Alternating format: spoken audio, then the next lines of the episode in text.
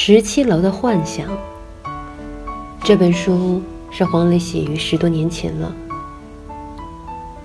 二零零一年，你在做什么？你或说，你已经出生了吗？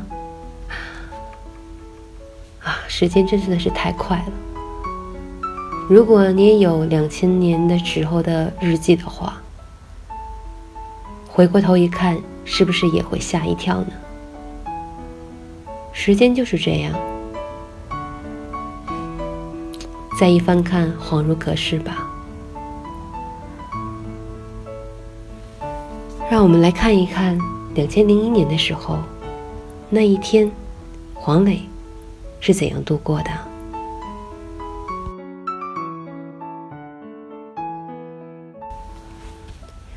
天是阴霾的，昨夜似乎是下了些雨。早起看到楼下马路上吵吵的，整个夏日飞扬的灰尘也似乎被夜雨缠绕着安定了下来。昨夜是秋雨，略带秋意。醒来时不知又会是怎样的一天，只知道明日又要远行了，心中不禁添了几分离愁。算是迎合着夜雨之后静临的秋吧。